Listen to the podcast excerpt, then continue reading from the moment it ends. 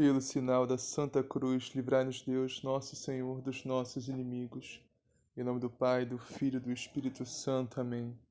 Creio em Deus Pai, Todo-Poderoso, Criador do céu e da terra, e em Jesus Cristo, seu único Filho, nosso Senhor, que foi concebido pelo poder do Espírito Santo, nasceu da Virgem Maria, padeceu sob Pôncio Pilatos, foi crucificado, morto e sepultado desceu à mansão dos mortos, ressuscitou o terceiro dia, subiu aos céus, está sentado à direita de Deus Pai Todo-Poderoso, donde há de vir a julgar os vivos e os mortos.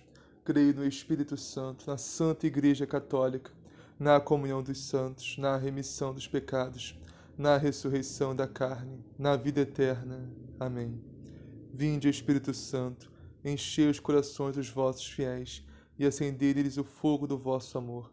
Enviai, Senhor, o vosso Santo Espírito, e tudo será criado, e renovareis a face da terra. Oremos.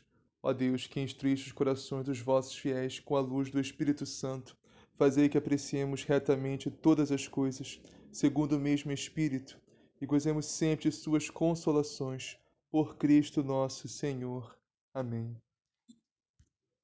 Liturgia da Palavra 13 de março de 2021, sábado, terceira semana da Quaresma. Primeira leitura. Leitura da profecia de Oséias. Vinde, voltemos para o Senhor. Ele nos feriu e há de tratar-nos. Ele nos machucou e há de curar-nos. Em dois dias nos dará vida, e ao terceiro dia há de restaurar-nos e viveremos em Sua presença. É preciso saber segui-lo para reconhecer o Senhor. Certa como a aurora é a sua vinda. Ele virá até nós como as primeiras chuvas, como as chuvas tardias que regam o solo. Como vou tratar-te, Efraim? Como vou tratar-te, Judá? O vosso amor é como nuvem pela manhã, como orvalho que cedo se desfaz. Eu os desbastei por meio dos profetas, arrasei-os com as palavras de minha boca. Mas, como luz, expandem-se meus juízos. Quero amor e não sacrifícios, conhecimento de Deus mais do que holocaustos. Palavra do Senhor, graças a Deus. Salmo responsorial. Eu quis misericórdia e não sacrifício. Eu quis misericórdia e não sacrifício. Tende piedade, ó meu Deus, misericórdia. Na imensidão de vosso amor, purificai-me. Lavai-me todo inteiro do pecado e apagai completamente a minha culpa. Eu quis misericórdia e não o sacrifício. Pois não são de vosso agrado os sacrifícios, e se oferta um holocausto rejeitais. Meu sacrifício é minha alma penitente. Não desprezeis um coração arrependido. Eu quis misericórdia e não o sacrifício. Sede benigno com Sião por vossa graça. Reconstruí Jerusalém e os seus muros, e aceitareis o verdadeiro sacrifício os holocaustos e oblações em vosso altar. Eu quis misericórdia e não o sacrifício. Evangelho do dia. Naquele tempo, Jesus contou esta parábola para alguns que confiavam na sua própria justiça e desprezavam os outros. Dois homens subiram ao templo para orar. Um era fariseu, o outro publicano. O fariseu, de pé, orava assim: em seu íntimo: Deus, eu te agradeço, porque não sou como os outros, ladrões, desonestos, adúlteros, nem como esse publicano. Jejuo duas vezes por semana e pago dízimo de toda a minha renda. O publicano, porém, ficou à distância e nem se atrevia a levantar os olhos ao céu, mas batia no peito, dizendo: Meu Deus, tem piedade de mim, que sou pecador. Eu vos digo: este último voltou para casa justificado, mas o outro não. Com efeito, todo que se exaltar será humilhado, e o que se humilhar será exaltado. Palavra da salvação. Glória a vós, Senhor. Meus irmãos e minhas irmãs, a liturgia deste sábado nos traz um alerta de um perigo muito grande que nós, como cristãos, como católicos, como homens e mulheres que conhecem e vivem a sua fé, que oram, que leem a palavra, que jejuam, que fazem a caridade, que se confessam, que vão na missa, que comungam, nós que somos religiosos, que realmente vivem a sua fé como ela deve ser vivida, estamos em perigo constante de cair nesse pecado que é relatado nesse evangelho. E o pior, meus irmãos, é que muitas vezes nem nos damos conta disso. É aí que está o maior perigo desse pecado, meus irmãos. Podemos estar nele e nem nos darmos conta disso. Esse pecado, meus irmãos, é o pecado do orgulho, da vaidade, da soberba, em especial a religiosa. O perigo desse pecado também, meus irmãos, é que muitas vezes ele não é um pecado chamativo, um pecado grosseiro, um pecado que todo mundo olha e vê o pecado. Ele é um pecado que muitas vezes se passa no nosso íntimo. Um pecado onde só Deus vê, só Deus perscruta e pode enxergar. Por isso que ele é tão perigoso, meus irmãos. E se Deus não nos der a graça de enxergar esse pecado, nós vamos morrer com ele. E podemos, inclusive, perder a nossa salvação. Mesmo, né, entre aspas, fazendo tudo certinho, indo na missa, confessando, comungando, orando, lendo a palavra, obedecendo os mandamentos. Mas se nós deixarmos que isso tudo que faz, fazemos transforme nosso coração, no coração orgulhoso, no coração soberbo, nós podemos sim, meus irmãos, perder a nossa salvação. Então vamos à liturgia, vamos ao evangelho de hoje para entendermos melhor isso. Hoje o evangelho está em Lucas, capítulo 18, versículos 9 a 14, e diz assim: Naquele tempo, Jesus contou esta parábola para alguns que confiavam na sua própria justiça e desprezavam os outros. Ou seja, meus irmãos, se os atos de justiça que praticamos nos levam a desprezar o nosso irmão, nos levam a desprezar o nosso próximo, por mais pecador que ele seja, nos leva a olhar para o nosso próximo de cima a baixo, com olhar de soberba, olhar de vaidade, de orgulho e olhar de julgamento e condenação. Meus irmãos, esse sentimento não vem de Deus, e do nosso orgulho, nossa vaidade, nossa soberba, nosso pecado. Se nós fizermos isso, meus irmãos, estamos longe de Deus. Por mais que eu diga, ah, mas eu oro, ah, mas eu leio a Bíblia, ah, mas eu vou na missa, ah, mas eu confesso, ah, mas eu comum, estamos longe de Deus, meus irmãos. Se nós olhamos para o nosso irmão, para o nosso próximo, com olhar soberbo, de julgamento, de condenação, nos vangloriando por nossos atos de justiça, não importa o que façamos, estamos longe de Deus. E lá na primeira leitura de hoje, meus irmãos, que está em Oséias, capítulo 6, no versículo 6 nos fala muito claramente isso. Oséias 6, 6. Quero amor e não sacrifícios, conhecimento de Deus mais do que holocaustos. Vamos entender isso aqui, meus irmãos. O problema não é o sacrifício. Devemos orar, devemos jejuar, nos penitenciar, nos mortificar, ler a palavra, obedecer os mandamentos, nos confessarmos, irmos na Santa Missa, comungarmos, sim, tudo isso é muito importante, inclusive para a nossa salvação. Agora, o problema é fazermos tudo isso sem amor e sem misericórdia, apenas como atos externos. A gente esvazia tudo isso. O problema é o esvaziamento desses, desses sacrifícios. E além de fazer isso tudo sem amor e sem misericórdia, nos encher de orgulho, de vaidade, de presunção, um coração soberbo, achando que já estamos salvos, que já, estamos, já, já, já somos santos. Quem, quem não faz todas essas coisas já está condenado, já está perdido.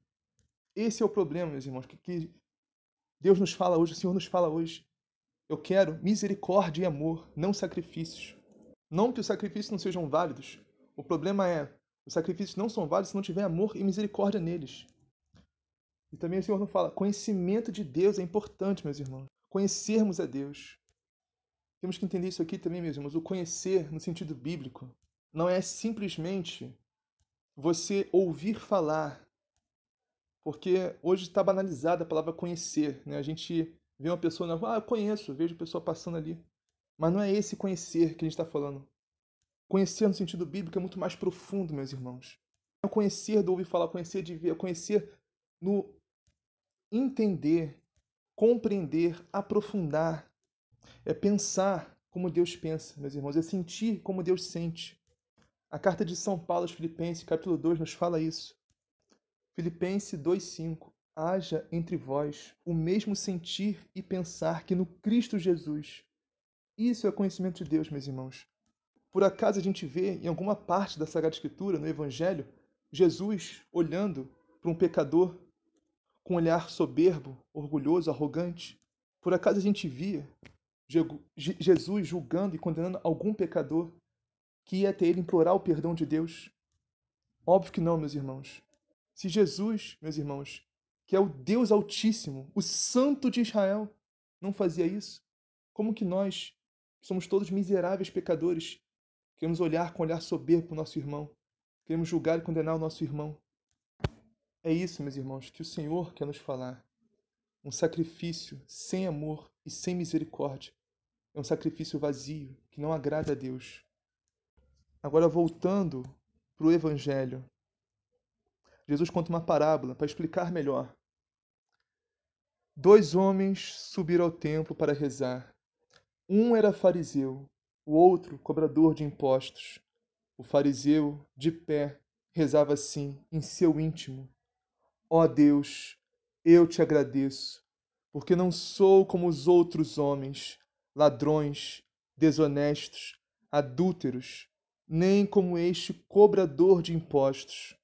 Eu jejuo duas vezes por semana e dou o dízimo de toda a minha renda. Então vamos começar aí. Dois homens subiram ao templo para orar. Dois homens completamente opostos, diferentes aos olhos da sociedade. O fariseu, né, era o ministro de Deus da época. Era considerado um homem justo, um homem santo, um homem que servia a Deus. O publicano era um cobrador de impostos, que naquela época era considerado o pior de todos os pecadores para o povo de Israel, porque cobrava os impostos que Roma pedia a Israel. Porque o povo tinha um sentimento muito nacionalista e ter que pagar impostos a Roma oprimia o povo, envergonhava o povo. Então, eles odiavam os cobradores de impostos com todas as forças deles. E pelo contexto desse evangelho, esse cobrador de impostos tinha um agravante. Ele era um judeu. Porque se ele subia ao templo para orar ao Deus de Israel, ele era judeu. Então, um cobrador de imposto, que ainda era judeu, o povo via ele como um traidor. O povo olhava para esse homem como se fosse um demônio encarnado. Ou seja, o pior de todos os pecadores da face da terra. Então, esses dois homens subiram ao templo para orar, dois polos totalmente diferentes um do outro. E diz o Evangelho, um relato, um detalhe muito precioso, é que eles oraram no seu íntimo, ou seja, não oraram verbalmente, não expressaram com palavras a sua oração. Ou seja, então essa é uma oração que realmente só Deus conseguiu ver, enxergar e escutar. Porque Deus, não há segredos para Deus, Deus pergunta o mais íntimo do nosso coração. Então o fariseu de pé no templo orou a Deus: Ó oh, Deus, eu te agradeço, porque eu não sou ladrão, eu não sou desonesto, eu não sou adulto, eu não mato, eu não roubo. Eu não sou que nem esse ser desprezível, esse cobrador de impostos. Eu faço minhas penitências, minhas obras de caridade. Eu jejuo duas vezes por semana, eu dou o meu dízimo. Eu oro muito, Senhor, todo dia eu oro. Ou seja, olha a loucura desse homem. Ele foi ao templo para falar de si mesmo a Deus. Ah, Deus, eu faço isso. Ah, Deus, eu faço aquilo. Ah, Deus, eu sou isso, eu sou aquilo. Como se Deus não soubesse tudo isso. Como se Deus não visse tudo que ele faz, tudo que ele é. A loucura do pecado, mas do orgulho, da vaidade, da soberba, que nos cega completamente. Pelo relato aqui, pelo esse contexto, acho que esse homem precisava, achava que nem precisava de Deus. Só as obras que ele fazia, né, as obras de justiça que ele fazia, já, já ia salvar ele. Acho que ele achava que não precisava da misericórdia de Deus. Ele já era perfeito, já era muito justo, muito santo, não precisava mais melhorar em nada, né? já tinha atingido o auge da perfeição, o auge da santidade. Esse homem achava que já estava na sétima morada. Cara, que loucura. Então, o outro homem que subiu para orar, o cobrador de imposto, o publicano, porém ficou à distância e nem se atrevia a levantar os olhos para o céu, mas batia no peito, dizendo: Meu Deus, tem piedade de mim, que sou pecador. Olha o contraste, meus irmãos. O fariseu se achando muito santo, muito justo, muito digno, e o cobrador de impostos se achando o mais miserável de todos os pecadores. O mais indigno.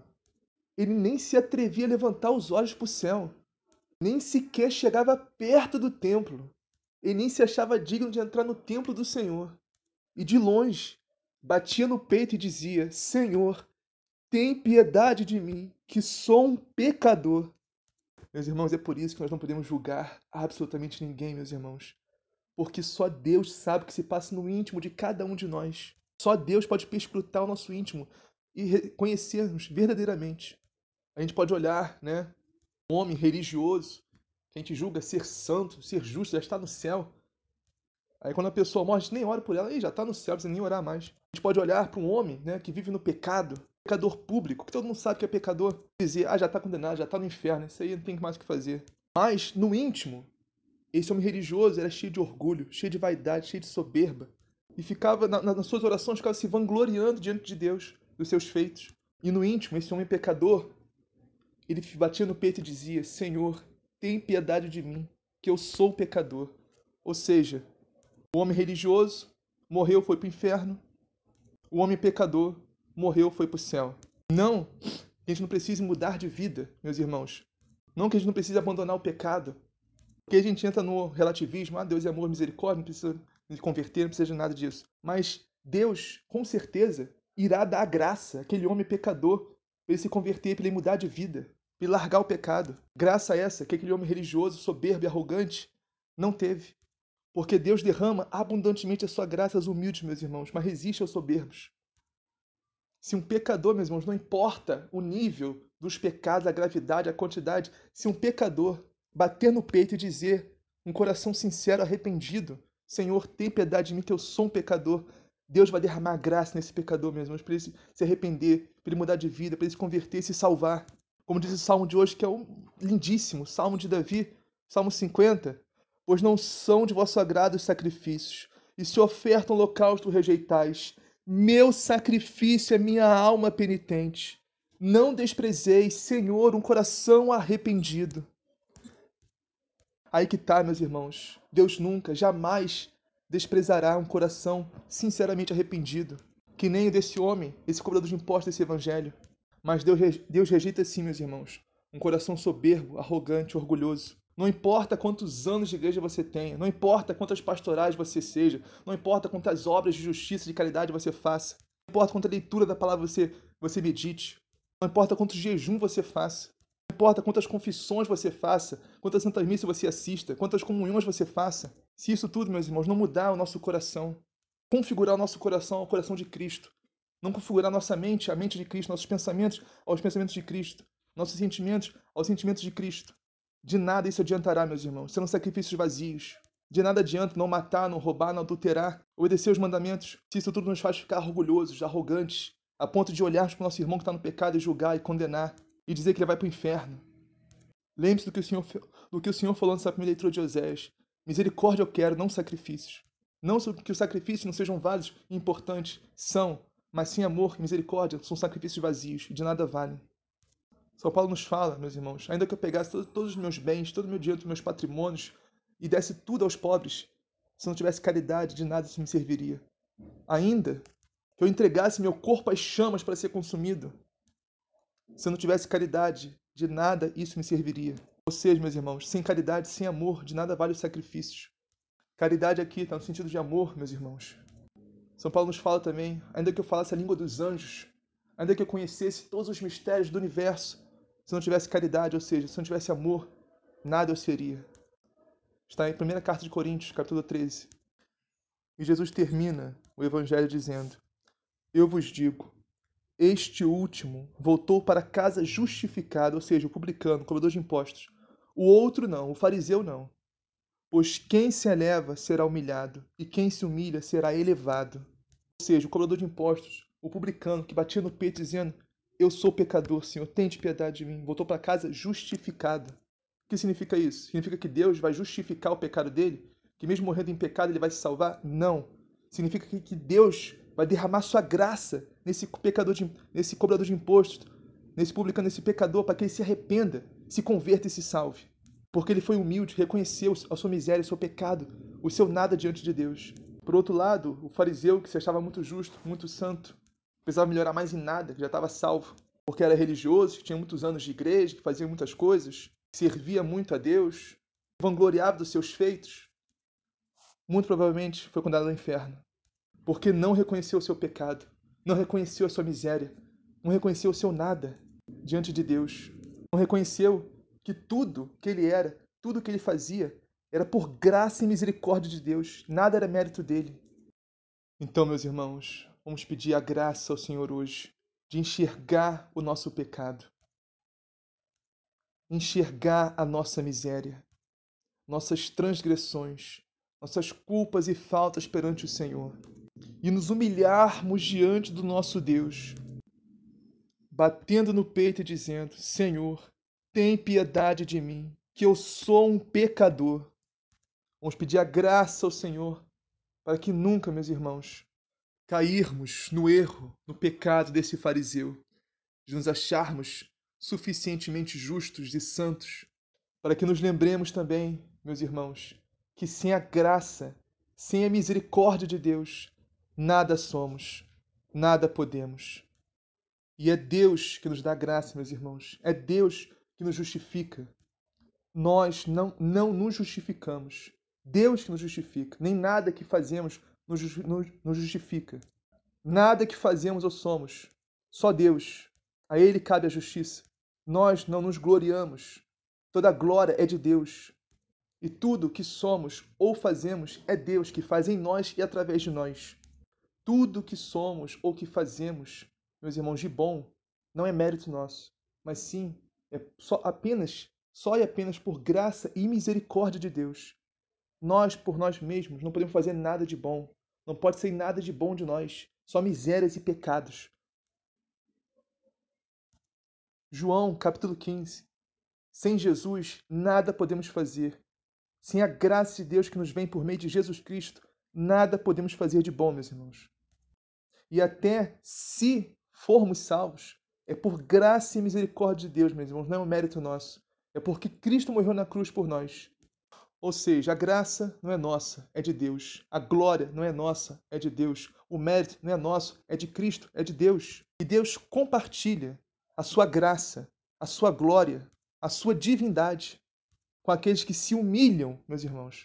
Reconhecem o seu pecado, o seu nada diante de Deus. Implora a misericórdia do Senhor. Isso é importantíssimo, meus irmãos. Temos que reconhecer o nosso pecado, reconhecer nossa miséria, reconhecer nossas culpas, nossas faltas, nossas transgressões, reconhecer nossa perversidade, mesmo nossa ruindade. Temos que reconhecer isso, meus irmãos. Se queremos que Deus derrame em nós a sua graça. E também ter compaixão, ter amor e ter misericórdia para com o nosso próximo. Essa sim, meus irmãos, é a religião pura e sem mancha diante de Deus. Pai nosso que estás nos céus, santificado seja o vosso nome. Venha a nós o vosso reino, seja feita a vossa vontade, assim na terra como no céu.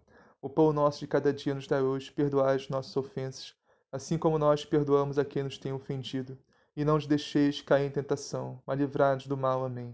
Ave Maria, cheia de graça, o Senhor é convosco. Bendita sois vós entre as mulheres, bendito é o fruto do vosso ventre, Jesus. Santa Maria, Mãe de Deus, rogai por nós, pecadores, agora e na hora de nossa morte. Amém. Glória ao Pai, ao Filho e ao Espírito Santo, assim como era no princípio, agora e sempre, por todos os séculos dos séculos. Amém.